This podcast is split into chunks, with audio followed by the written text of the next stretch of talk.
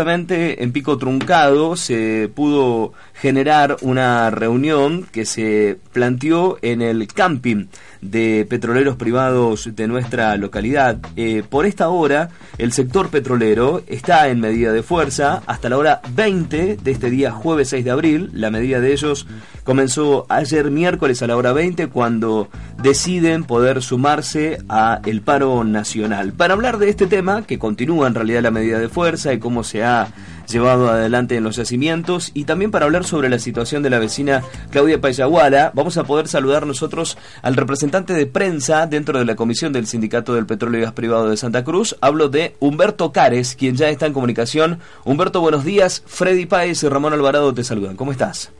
Buen día, Freddy. ¿Cómo te va? Y buen día, bueno, a, a tu grupo de trabajo ahí en la, en la radio. Bien, Humberto, te pido que nos cuentes. La medida de fuerza que se decidió ayer por la tarde continúa hasta hoy a la hora 20, ¿es así?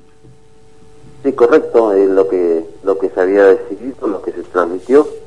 eh, ya en horario de la tarde temprano empezamos a, a notificar, a avisarle a, la, a las empresas y principalmente a los compañeros de lo que íbamos a hacer.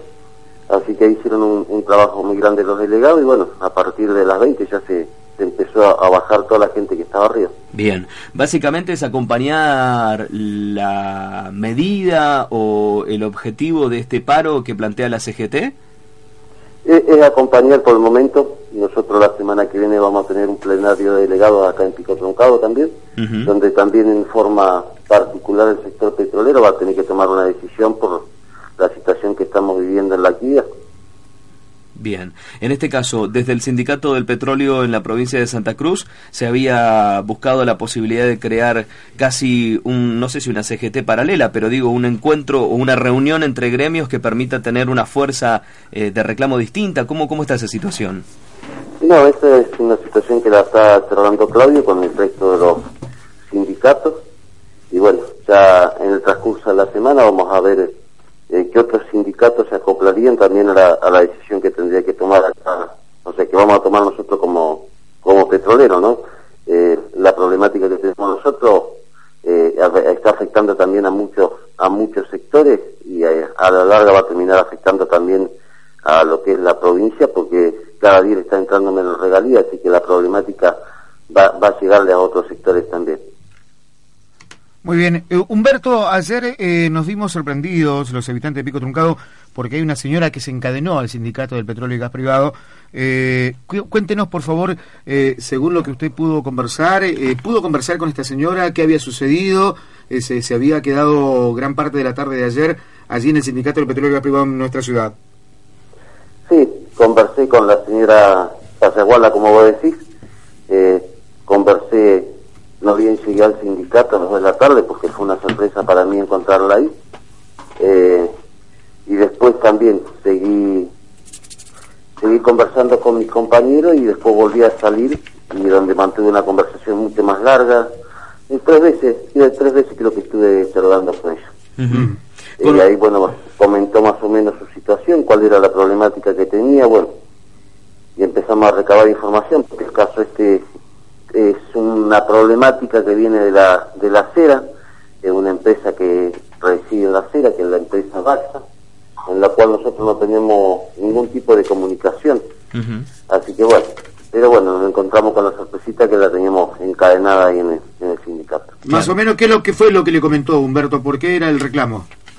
Eso es lo que me plantea es que, o sea, el comentario que me hizo a mí es que tenía, tiene al marido que está de carpeta psiquiátrica y que hace tres meses que no cobra los saberes. Así que bueno, teniendo esas novedades uno puede empezar a, a pedir y a preguntar, ¿no? Así que estoy esperando que, que se me envíe unas documentaciones de la acera para, para comprobar también a ver si la parte que ella dice es verdad o no Ajá. y quedamos comprometidos en, en conversar. Claro. Más allá de que esto dependa de la localidad de las Heras, ¿cómo es el trabajo? Porque lo que uno entiende es que la conducción sindical es una sola en la provincia o estoy confundido. ¿Cómo es? No, no, no, la conducción, como vos decís, también es, una sola. En cada localidad tenemos tenemos referentes, eh, así como tener distintos delegados y el compromiso que tenemos nosotros dentro de la comisión es, cuando eh, tenemos casos que ocurren así, que dependen de otras localidades porque la manejan otras personas, eh, hablamos con las personas que corresponden pidiéndole la información o trasladamos la problemática para el otro sector porque son ellos los que conocen, los que tienen los contactos. Acá en Pico Troncado ninguno de los que está acá tiene contacto con la empresa Bacha. Así que bueno, lo único que estamos haciendo por el momento es, es pidiendo información para ver cuál es la situación real de, del marido de la señora esta. Claro, esta mujer, por ejemplo, denuncia que existió una especie de abandono de parte de la conducción de Claudio Vidal hacia su marido, hacia su hijo. Hay que recordar que justamente el marido de, de Paisaguana fue una de las personas que estuvo detenida. Eh, ¿qué, a ver, ¿qué evaluación o qué podemos decir en base a ese concepto que plantea Paisaguana? Mira, yo en ese aspecto no voy a opinar mucho porque ella no es la primera vez que yo la escucho en la radio eh, creo que muy pocas veces nos tiró flores porque es, la realidad de, la, de las veces que ella ha hablado en contra del sindicato. Y, si hubo alguna especie de abandono, yo no te lo sabría decir porque, como te dije, no es una situación que la, la, teníamos nosotros presente acá en, Pico Troncado, porque no tenemos las empresas acá, no, no tenemos intervención nosotros ahí. Y bueno, a nosotros sí, eh, vino y se encadenó acá, que le pregunté en el día de ayer yo por qué motivo lo vino a hacer acá y sabiendo que nosotros no teníamos nada que ver. Claro. ¿Y ella qué respondió?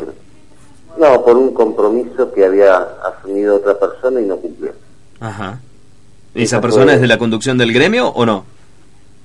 Ella lo nombró en los medios radiales en el día de ayer, lo nombró. Ah, está bien, está bien, está bien. Tiró, tiró nombre, apellido, dijo quién era la persona que se había comprometido y no había cumplido.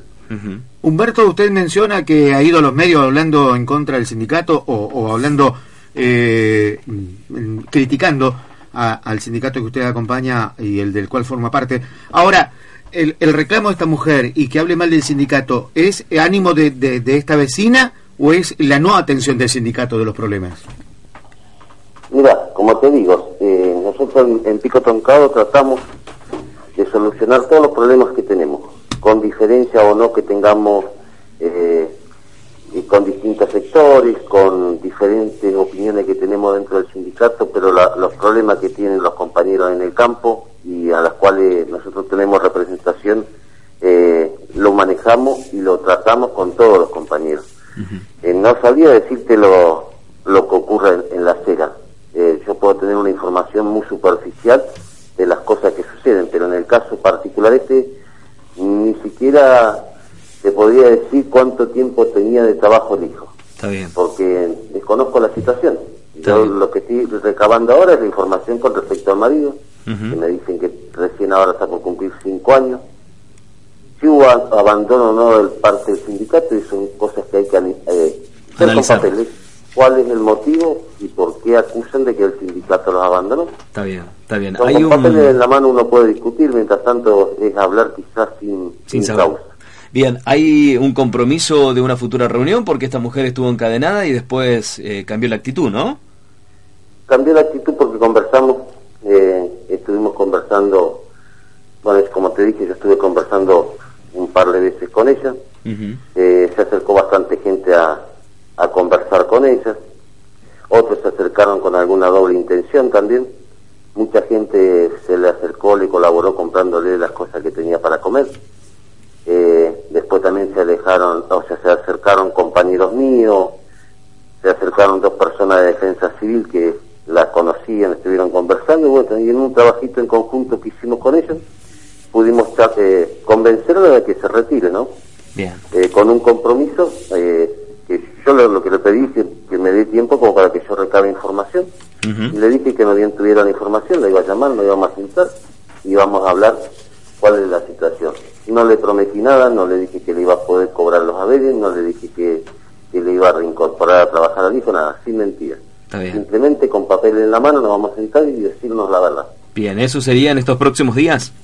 Y mira, yo no bien a mí se me informe, eh, lamentablemente en el día de hoy, viste, hoy estamos todos todos sí, están todos acompañando esta medida, así que estoy esperando novedades de la acera. Yo, ellos no bien me den la información, yo me voy a juntar, lo mismo vamos a hacer con los muchachos de defensa civil que, ellos también aportaron un poquito, eh, quedaron ellos en, en, conversar con ella porque no, no es bueno, no es grato para nosotros tener a cualquier persona encadenada más en, en los tiempos que estamos. Bien, bueno, esperemos que, que, pueda solucionarse esa situación. Le agradezco por atendernos, Humberto.